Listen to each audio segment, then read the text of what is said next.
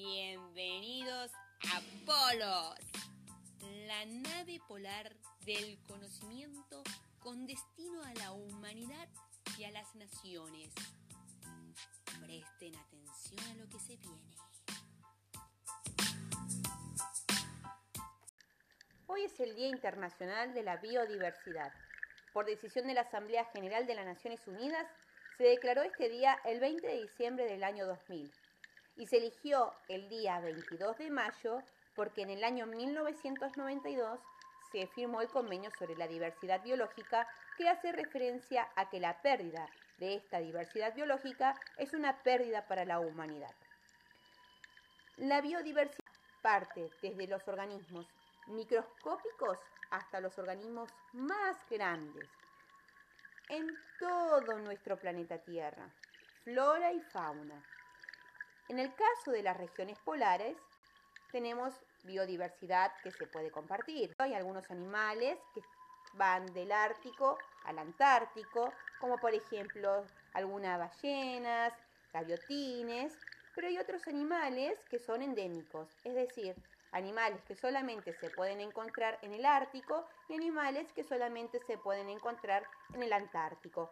En el Ártico claramente están los osos polares, los zorros polares, la liebre ártica, la perdiz nival y en el sur las focas antárticas, los pingüinos y demás.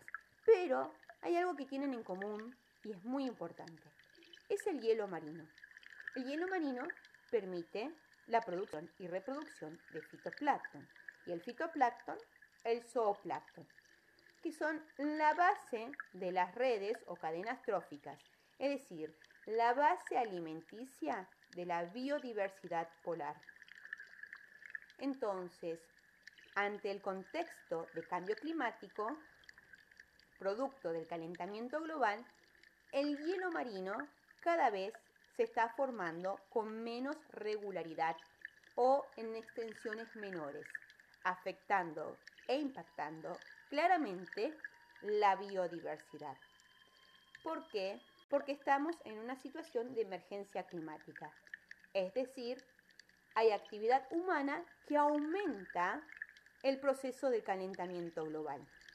Y esto es a razón de la extracción de los recursos naturales. Entonces, tenemos que tener presente, tenemos que saber, tomar conciencia, cuáles son las acciones que hacemos desde la parte industrial, como por ejemplo la pesquera, la petrolera, hasta la que nosotros hacemos día a día en nuestro hogar. Por ejemplo, con el uso de la energía, el uso de los plásticos.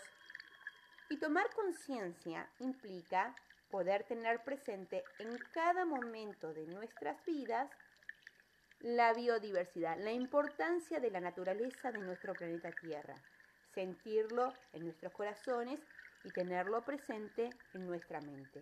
De esa manera, cada momento vamos a tener conciencia de cuáles son las acciones que van en concordancia al equilibrio de la naturaleza. Por eso les comparto a modo de gran resumen la cita del secretario general de las Naciones Unidas que dice que a medida que invadimos la naturaleza y saqueamos hábitats vitales, el número de especies en peligro es cada vez mayor. Eso afecta también a la humanidad y al futuro que queremos. Para finalizar, les comparto el sonido de una ballena franca. Es una de las especies de ballena que todavía está en proceso de recuperación tras haber sufrido la amenaza de extinción producto de la caza comercial de ballenas durante cientos de años hasta mediados del siglo XX.